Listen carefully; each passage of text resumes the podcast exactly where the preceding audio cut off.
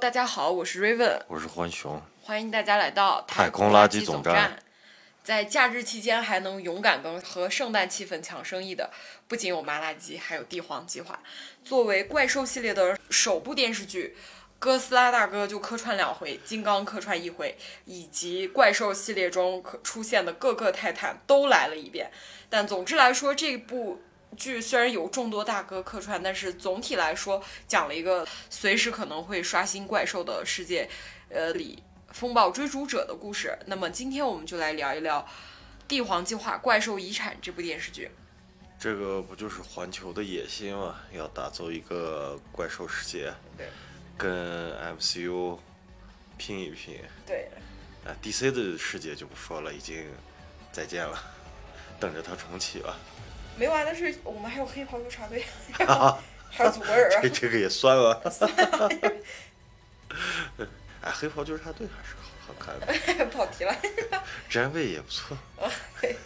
啊！但是我们先来聊一下整体的聊一聊这部电视剧啊，评价一下它的人物塑造，以及就是在漫威和 DC 打擂台而层出不穷的个人剧中，这部电视剧它成功吗？值不值得来看一遍呢？其实你要让我说这样的超级英雄剧也好，怪兽剧也好，它本身面对的对象就是一个比较狭窄的受众。你说哥斯拉我知道，但是你说我看过以前东映的还是哪儿的那些哥斯拉吗？没有，一部都没有。我看哥斯拉都是从怪兽宇宙开始的，后来日本新出的呃哥斯拉倒是看过了，因为借着这个风头嘛。你总得认识认识这个大怪兽啊。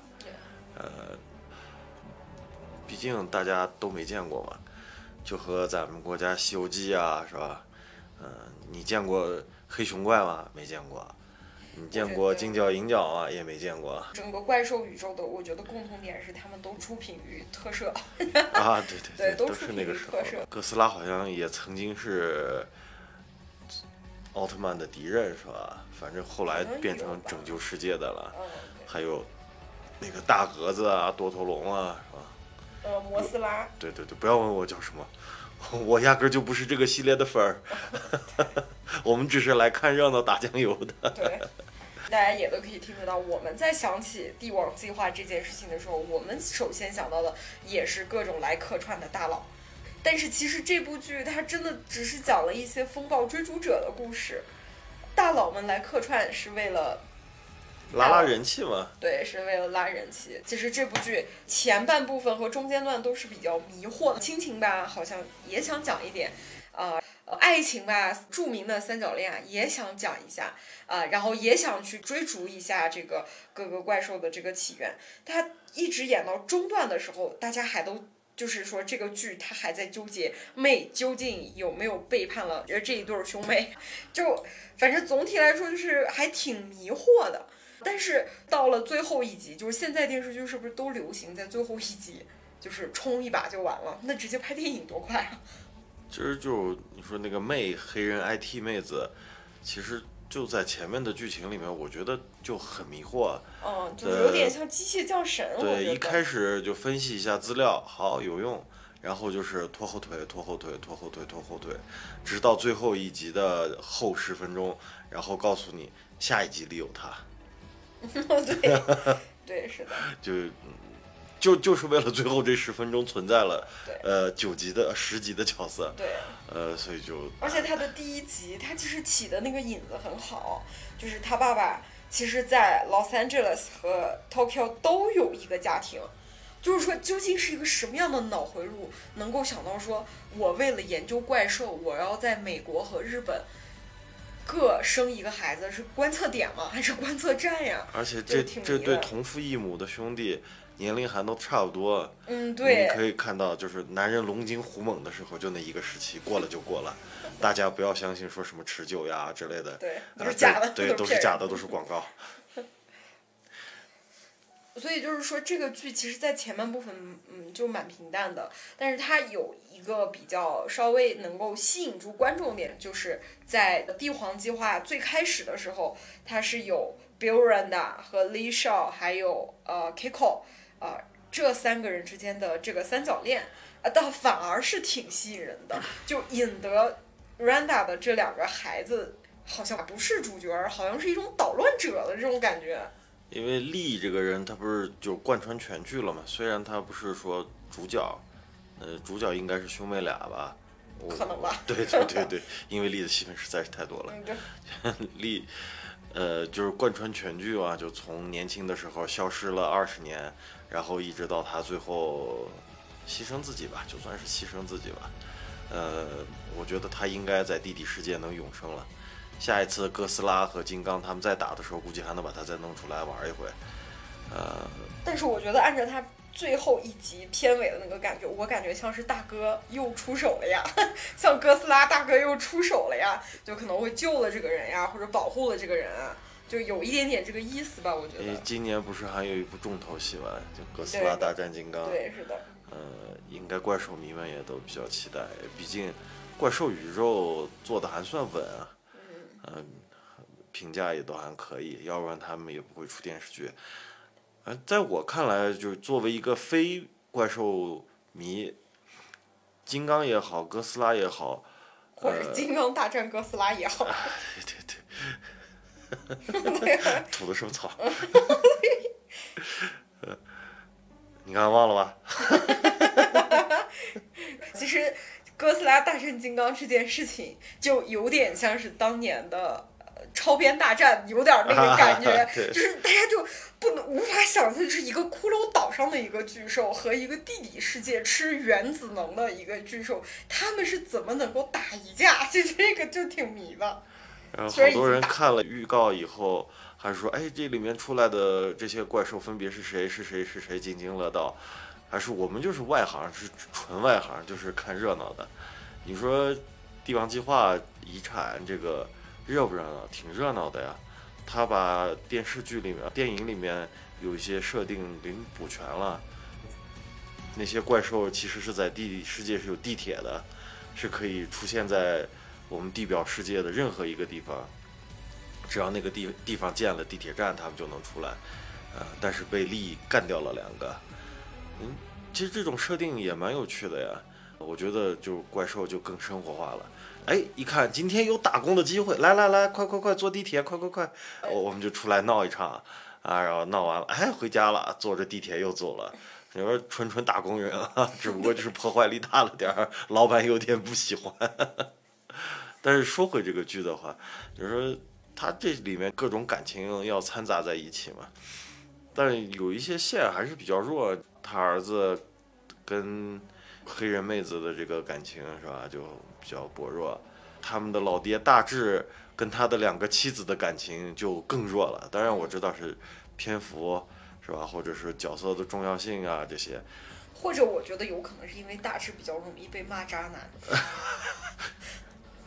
但是这些角色之间的联系，你就是弱到只是就是一个词语这种关系，就是你知道 A 和 B 是夫妻关系，就完了，嗯，对，就就已经弱到这种程度了。就是那个那小男主，呃，就和那个黑人妹子，你就知道他俩曾经是情侣关系，OK 了。在贯穿全剧没有任何互动了。你要说很难得吧，也挺难得的，毕竟能把这种可以利用的关系先按下不表。呃，也许第二部再说一说吧，毕竟第二部的大 boss 应该就是妹子曾经供职的老板了。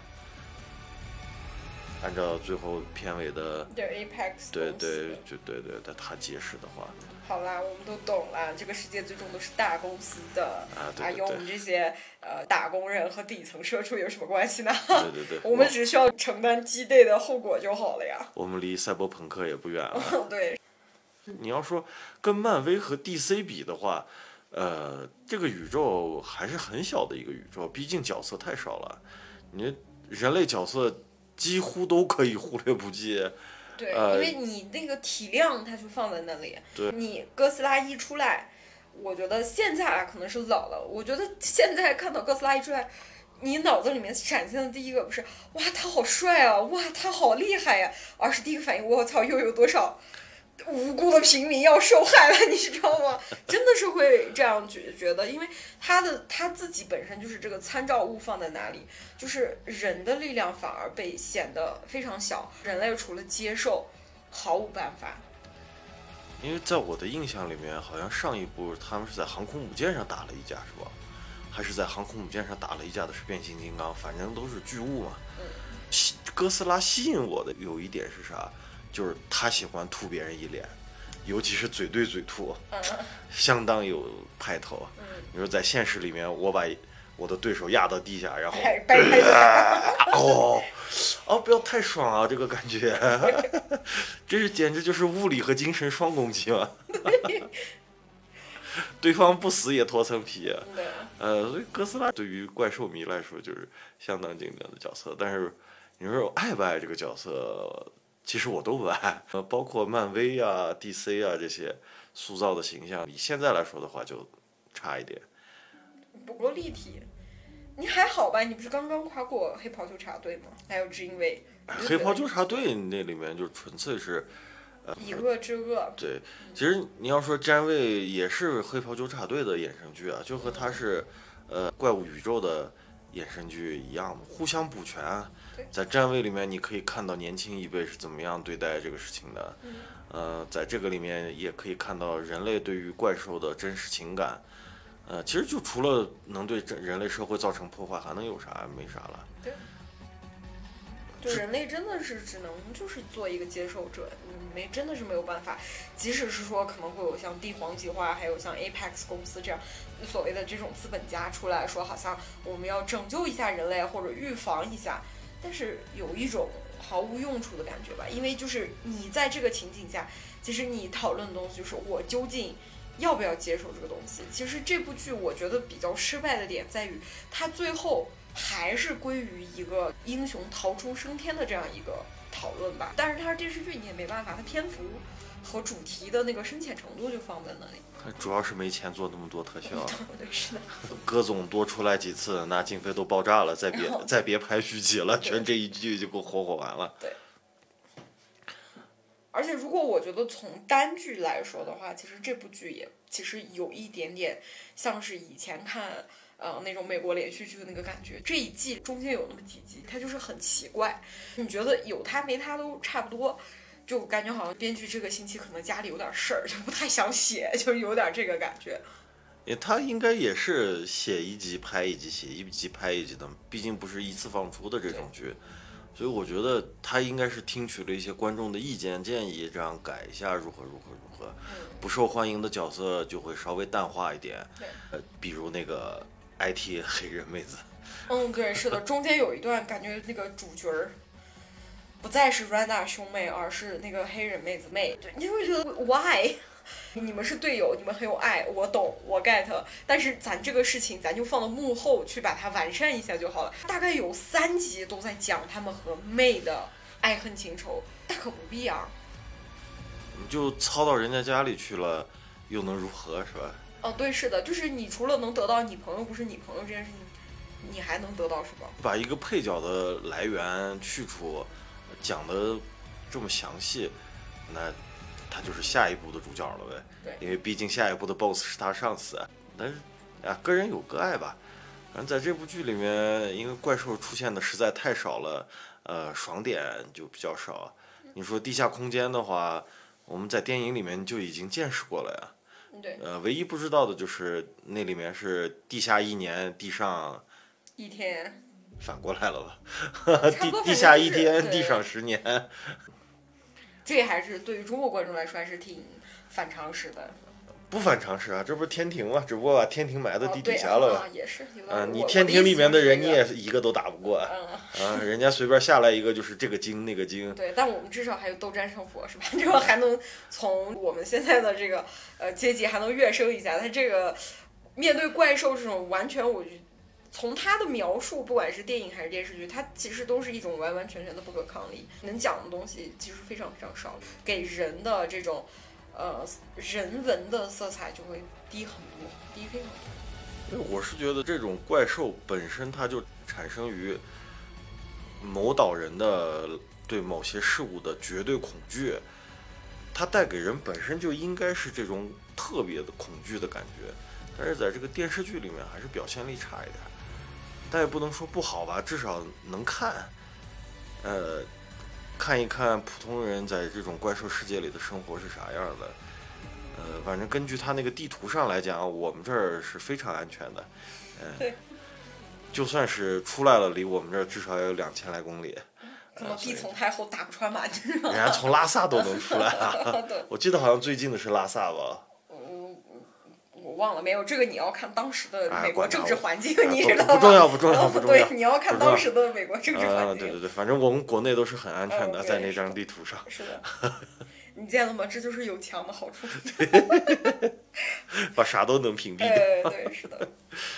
呃，那么其实从这部剧来说，它是一个漫威带起来的这种打补丁式补宇宙观的这样一个很明显的一个潮流作品。那么我觉得我们也可以来讨论一下，就是说为什么会有这种打补丁式的影视宇宙就开始流行？它这种打补丁式的影视宇宙究竟会对就每个 IP 的塑造是更好还是更坏？啊、尤其像现在的话，Echo 刚刚更完，也是一次性放出。这个我是觉得谈不上，只要你故事写得好，你自然就有人捧啊。你故事写的不好，那自然就没人捧啊。就像漫威的第四阶段一样，充满了什么哀伤、伤痛，呃，中年危机。对于年轻人来说是一种伤害啊！他人家明明生活就够苦的了，你再给人家看一下，你看你们的未来就是这个样子，那谁看啊？虽然说他主推的是青少年的这些，但是青少年的外围全是一群大叔大妈，你就很难讲，很难讲。但是你要说这种对世界观补全的电视剧来讲的话，呃，看个热闹就好了呀。而且它上线的这个时间，你可以非常明白的能感觉到，它为了《哥斯拉大战金刚》这个电影它准备的，就是它可能会在电影里面再体呃再加现一些，对，是的，就再加一些，比如说帝王计划或者 Apex 公司可能会在这个电影里面会起到一个什么样的作用？比如说他们可能会想出一些方法，可以去控制哥斯拉，或者是说去挑起哥斯拉和金刚之间的矛盾。就红帽，世界观设立的这种片子，其实你咱们就是这样说，你看看《三体》，是吧？咱我没看过第哎呀，就就只只只是这样说一下吧，因为《三体》的电视剧不是也说也要上了嘛，嗯就这种《三体》科幻剧，他会用很少的篇幅就已经把三体人给地球带来的变化，他就已经跟你说完了，嗯人家不需要再去打补丁。对那这是这个，当然不说《三体》的书到底是好是坏啊，就说科幻小说就会在一个很快的时间内给人做一个这样的补丁。其实怪兽世界也是一样的，他们的生活的世界跟咱们是没有什么区别的，就多了怪兽这一种。其实没有必要反反复复打补丁，你只不过就是在我觉得在这个剧里面，唯一的补丁就是地铁系统。你让这个在电影里面，我觉得有个五分钟的场景，也就交代完了。对，其实，在金刚还有哥斯拉个人电影里面，其实就已经讲的非常非常明白了。就他好像是硬要体现一下他自己人文色彩，因为可能觉得就是各个 IP 自己的电影里面人体现的太少了，所以他专门留了一部这样子出来。不能吧？Just in case you forget 对，this，为了推出几个人物，就是你看，就是最后像片尾留出来的这个女女的大 boss 这样子的，也有可能会有这种，因为漫威喜欢这样的推出方式。这一集这一集电影里面出来一个配角，呃，出场时间十分钟，下一次就是他的演，嗯，比如汪达和幻视，嗯，对，比如猎鹰和冬兵对，再再比如就更多了，第四阶段基本上都是这些玩意儿，所以观众审美疲劳也是正常的。你老演一些这个干啥？我明明要看一二三四五六七八九，你给我拍外传一二三，而且我觉得，其实我们刚刚聊到这里，我其实觉得，呃，这部电视剧我觉得可以总结一下，就是说，它是一个非常非常顺应时代潮流的一个产物，就更像是一个正在找对标账号的账号会做的一件事情。我刚刚也提到，就是这部电视剧它是一个非常非常明显的，它就是在为了哥斯拉大战金刚进行一些预热。那我觉得这个这部电视剧是不是就可以直接就叫做哥斯拉宇宙的双十一预售，对，它就是像直播一样，先给你打个前站，对就预告一下我们双十一会有哪些哪些哪些产品，美眉们先加入购物车哦。啊，对，这就是对，就先加入购物车。售了，对。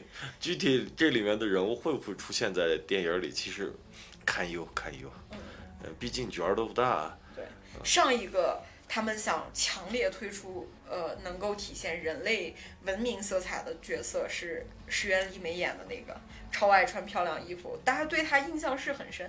但是你觉得喜欢怪兽的和喜欢水原里美，你觉得这个从账号的角度来说，你觉得这俩人群匹配吗？你匹配啊，日本人嗯，对，都只是最后匹配完了就是这个对，那。我们就希望日本的观众一定要多多去贡献自己的票房了，这但是这个不是说对怪兽迷有什么偏见呃偏见啊啥啥。